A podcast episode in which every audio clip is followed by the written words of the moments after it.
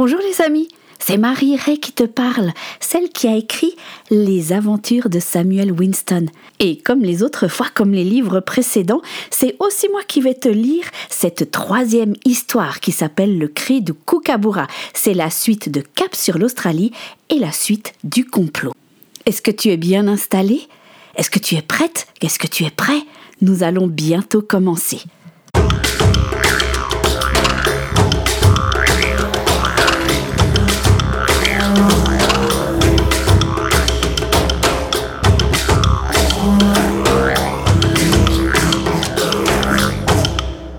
Chapitre 1 Le guerrier aborigène s'adossa au tronc du citronnier de la petite maison de Gertrude Street. Il sortit tranquillement de son petit sac tressé qu'il portait autour du cou un simple couteau de pierre taillé avec un manche court en résine. Il s'appliqua à tailler une des grandes lances qu'il avait posées à côté de lui. Samuel Winston l'observa un instant. On aurait dit que l'homme avait tout son temps. Pas comme ces Anglais qui passaient leur temps à regarder leur montre à gousset. Alice West, la tante de Samuel, qu'il avait retrouvé seulement quelques semaines auparavant, le tira de sa rêverie. Hé Allez, Samuel Ce n'est pas en baillant au corneille que tu vas être prêt à partir Euh, bailler au corneille Ça veut dire quoi? Ça veut dire rester la bouche ouverte à gober les mouches. Samuel, tu auras l'occasion d'observer notre ami pendant les prochains jours. Allez, va vite te préparer. Des éclats de rire leur parvinrent du salon. Martha Baker avait pris les choses en main et préparé le thé pour les convives présents. Gérer une pension pendant que son mari travaillait au journal d'Iargus lui avait donné un solide sens pratique. Avec son mari, Henry, il s'était réjoui de cet après-midi. Passer du temps avec Samuel, qu'il considérait presque comme leur petit-fils, leur procurait beaucoup de joie. Martha attendit une tasse à Lady Amelia qui attirait tous les regards comme à son habitude. Elle était venue accompagnée de William Kerr, le rédacteur du journal The Argus, complètement sous le charme depuis qu'elle avait aidé à démasquer le richissime homme d'affaires Edward Callaghan. Et puis il y avait Benjamin Kerr, le frère de William. Il se tenait dans un coin de la pièce en ruminant de sombres pensées. Celui-ci était venu souvent rendre visite à Alice ces derniers temps, euh, ce qui n'était pas pour déplaire à la jeune femme, au contraire. Par contre, l'idée que la sage-femme parte dans l'outback ne le rassurait pas du tout. Alice avait tenté de le tranquilliser en lui disant que ce n'était pas la première fois qu'elle allait quitter Melbourne. Elle avait argumenté sur le fait qu'elle ne serait pas seule, vu qu'elle serait accompagnée par un aborigène et de Samuel. Mais Benjamin ne semblait pas du tout convaincu qu'un homme à moitié nu et un jeune homme pas tout à fait adulte puissent protéger la jeune femme de tous les dangers qu'elle allait forcément rencontrer. Devant l'insistance d'Alice, il avait vite dû abandonner l'idée de la faire changer d'avis. Ah, mais quelle tête de mule s'énerva Benjamin. C'est un peu dommage qu'on doive écourter la petite fête que tu avais prévue, tante Alice soupira Samuel. Oui, mais nous pourrons en refaire une dès que nous serons revenus des Dandenongs. Les Dandenongs. Samuel n'en revenait pas. Il allait partir à l'aventure dans l'outback australien. Quand l'aborigène s'était présenté pour demander de l'aide à la sage-femme, il avait supplié sa tante de le prendre avec elle. Devant l'obstination de son neveu, elle avait vite capitulé. Oh, quelle tête de mule avait souri intérieurement Alice. Je me demande bien de qui il tient. Quand elle s'était entretenue avec l'aborigène, Alice avait essayé de savoir ce qui se passait dans le clan de l'homme, et surtout pourquoi il était venu la chercher. Mais la communication s'était avérée difficile. Elle soupçonnait que cela avait à voir avec une femme enceinte. Au contact des aborigènes, Alice avait renoncé à vouloir tout comprendre. Elle verrait bien sur place en espérant qu'elle n'arriverait pas trop tard. Samuel se dirigeait vers la porte d'entrée quand son regard fut attiré par un homme qui s'approchait de la barrière blanche du jardin. Il tenait son cheval par le licol. Samuel hésita et soudain il le reconnut. Butler cria-t-il en dévalant les trois marches du porche. Il passa en trombe devant l'aborigène, toujours aussi imperturbable. Butler Mais t'es revenu Mais t'es guéri Mais comment va ta blessure sur le côté? Tante Alice Tante Alice Regarde qui est là Butler n'arrivait pas à en placer une. Attirée par les cris, Alice sortit sur le porche et eut un mouvement de recul, puis salua le visiteur en inclinant la tête. Butler toucha le bord de son chapeau. Butler, mais, mais viens, il y a tout le monde à l'intérieur. Et puis, oh, tu sais quoi, tu sais quoi, on va partir avec Tante Alice dans les Dames de Nongs. Mais tu te rends compte? Et on va voir les forêts, et puis les animaux sauvages, et... Samuel, le coupa Butler, je suis venu te parler. Entre-temps, Alice s'était approchée. John, est-ce vraiment le moment? Il le faut, Alice. J'ai attendu trop longtemps. Samuel regarda tour à tour sa tante et Butler. Mais vous vous, connaissez? Tu t'appelles John? Alice lui posa la main sur l'épaule. Je vous laisse. Je vais aller finir mon pactage. Euh, marchons un peu, veux-tu? proposa Butler. Samuel jeta un coup d'œil derrière lui et vit que l'aborigène était en train de le fixer. Après quelques pas, Butler se racla la gorge plusieurs fois. Il sortit de sa poche un mouchoir à la couleur douteuse et s'épongea le front. Euh, Samuel, euh, écoute, euh, je suis content d'être venu avant que tu ne partes en voyage. Voilà, cela fait maintenant un certain temps que je voulais te parler. Mais bon, avec la blessure et enfin et d'autres choses, bah, enfin, je n'ai pas pu. Butler avait ralenti le pas. Sur leur droite se trouvait un immense eucalyptus d'où l'on pouvait entendre les cacatoès brailler. Sous l'arbre, un simple banc en bois avait été installé. Euh, euh, asseyons-nous, je crois que ce sera mieux. Samuel observa l'homme. Il avait pris son chapeau dans les mains et le triturait nerveusement. Mais tu, as fait quelque chose de mal Enfin, tu, vas être envoyé en prison, c'est ça?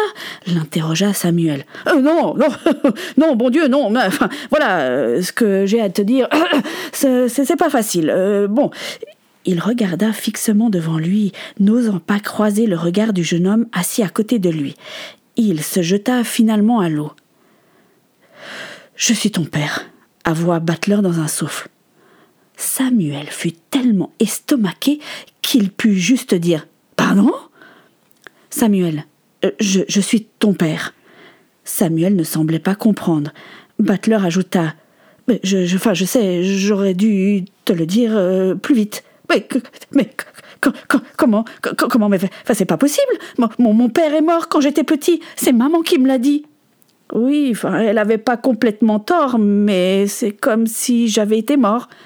Mais qu'est-ce qui me prouve que tu es, enfin, mon. Enfin, ce que tu dis. Je m'appelle John Winston. Bah, euh, des John Winston, il y en a à l'appel, et puis tu m'as dit que tu t'appelais Butler. Pourtant, je m'appelle John Winston. Butler, c'est un surnom qu'on m'a donné. Et alors Ça prouve rien Tu te rappelles que je t'avais dit que j'étais arrivé en Australie comme convict, enfin bagnard si tu préfères. Oui. Bah, je vais te dire pourquoi. À un moment donné, avec ta maman, nous n'avions plus d'argent. C'était la misère. Tu avais faim et j'ai volé un morceau de pain.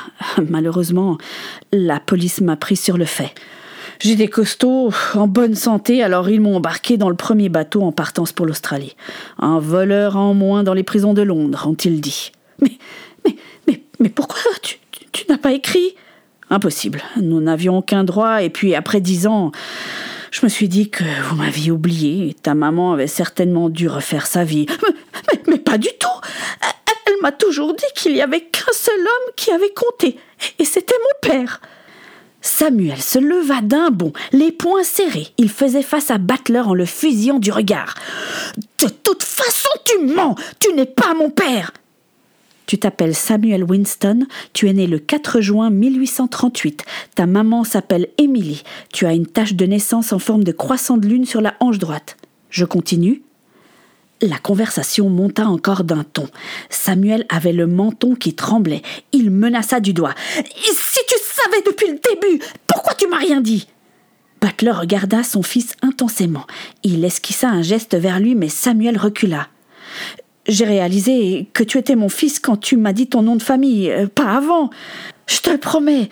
Tu ressembles parfois tellement à ta maman que je ne comprends pas comment je ne m'en suis pas rendu compte plus vite. Et pourquoi je t'ai rien dit? Ah, J'avais honte. Qui aimerait avoir pour père un voleur, et encore moins un bagnard? Samuel fulminait, les larmes coulaient sans qu'il puisse rien y faire. En desserrant à peine les dents, elle dit Tu aurais dû me le dire. C'était à moi de décider si tu en valais la peine. De quel droit tu décides pour moi? Pardon, Samuel. Pardon. J'ai déjà perdu ma femme. Oh, elle me manque tellement. Je ne voudrais pas encore te perdre, toi, encore une fois. Bah, garde tes excuses pour toi. Il fallait y penser avant. C'est trop tard. Il tourna aussitôt les talons et se mit à courir. Soudain, il s'arrêta, il hurla. Je n'ai pas de père et j'en ai pas besoin. Il entendit à peine Battler crier son prénom dans son dos. Samuel déboula dans le jardin. La rage et l'incompréhension s'entremêlaient dans son cœur. Il vit un morceau de bois par terre, le saisit et se mit à frapper la barrière de toutes ses forces, aveuglée par ses larmes. Alice, alertée par le bruit, sortit. Elle se précipita vers son neveu, mais l'aborigène s'interposa et lui fit un signe d'apaisement. Laisse-le, lui dit-il dans son langage. Alice leva les yeux et aperçut Battler qui revenait vers eux. Quand Samuel se rendit compte qu'il approchait, il s'arrêta et lui cria Je te déteste Je ne veux plus jamais te voir Jamais Tu m'entends Et il s'engouffra dans la maison. Il passa devant Martin et Henry, manqua de bousculer Lady Amelia. Benjamin essaya de le retenir, mais il se dégagea et se réfugia dans la chambre de sa tante en pleurant à gros sanglots. Dehors, Alice rejoignit Battler. Des plis amers lui barraient le visage. Je, je n'aurais peut-être pas dû. Une nouvelle pareille. J'ai cru qu'il serait heureux de l'apprendre, mais je me suis trompée. John, je crois que tu as bien fait. Samuel a eu beaucoup d'émotions ces derniers temps. Il faut lui laisser un peu de temps. Mais tu l'as entendu. Il me déteste. Parfois, sur le coup de la colère, on dit des choses qu'on regrette après. Oui, ça m'étonnerait qu'il change d'avis. Écoute, nous allons partir pour ce voyage dans les dents de Nongs. Ça lui changera les idées. Peut-être que son cœur s'apaisera. Je vais lui parler. Merci, Alice. Si tu me cherches, je loge chez la veuve Clarkson sur à Street, vers le tribunal. Alice serra son châle contre elle et regarda Butler descendre la rue, les épaules voûtées par le chagrin. Les invités s'étaient regroupés sous le porche de la maison. Je suis euh, désolée pour tous ces cris. Pouvons-nous faire quelque chose pour vous, Alice? interrogea Henry. Euh, non, merci. Je vais préparer les affaires et partir. Nous avons perdu assez de temps. Benjamin effleura le bras de la jeune femme. Tu sembles bouleversée. Que s'est-il passé? Un fantôme du passé est réapparu, soupira Alice.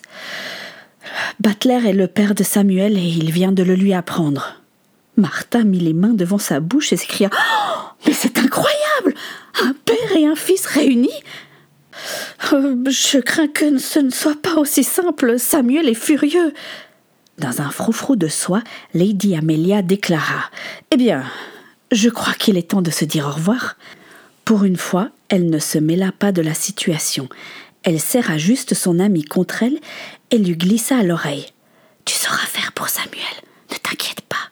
Elle avait les yeux humides. Elle se ressaisit, puis se tourna vers William et lui ordonna euh, Très cher, veuillez avoir l'obligeance de me raccompagner à la Maison des Roses. Ce fut le signal pour que les invités quittent la petite maison au citron. En partant, Martha informa Alice qu'elle lui avait préparé de la nourriture pour les deux jours du voyage, puis elle lui prit délicatement la main. Alice, euh, nous allons prier pour vous avec Henry. Dieu dessine toujours un chemin dans les cœurs blessés. Il faut lui faire confiance. Samuel respira de grandes bouffées d'air, avala ses larmes et rageusement empacta ses maigres affaires. Il s'était changé et avait soigneusement plié le costume que M. Rochatson, le tailleur, lui avait confectionné. Il ne le prendrait pas dans la forêt. Peter MacArthur passa la tête par l'entrebâillement de la porte. Il avait sa tête des mauvais jours. Oh, mais c'est toujours pareil, hein. Quand il y a de l'aventure, bah, c'est toi qui y vas. Oh non, mais, c'est vraiment pas juste, hein. Demande encore à ta tante si je peux te venir, bah, s'il te plaît. Oh, lâche-moi, Peter. C'est pas le moment. Peter observa son ami attentivement. Mais, mais tu as pleuré? C'est parce que tu me quittes, c'est ça? Euh, non, euh, c'est pas tes affaires. Laisse-moi. Oh, regarde la fillette qui pleure. Samuel passa devant Peter et claqua la porte, laissant son ami seul. Il croisa Alice dans le couloir et lui dit d'un ton sec Je suis prêt, j'attends dehors. Alice voulut le prendre dans ses bras, mais il la repoussa. Le cœur d'Alice se serra et une prière silencieuse monta vers Dieu. S'il te plaît, mon Dieu, prends soin de lui comme tu l'as toujours fait et permets qu'il puisse s'apaiser. Je te remets ce voyage et ce que nous allons y vivre. Elle caressa le médaillon autour de son cou, le même que celui de Samuel. Elle voulait encore cette fois croire à cette promesse gravée à l'intérieur. Dieu protège.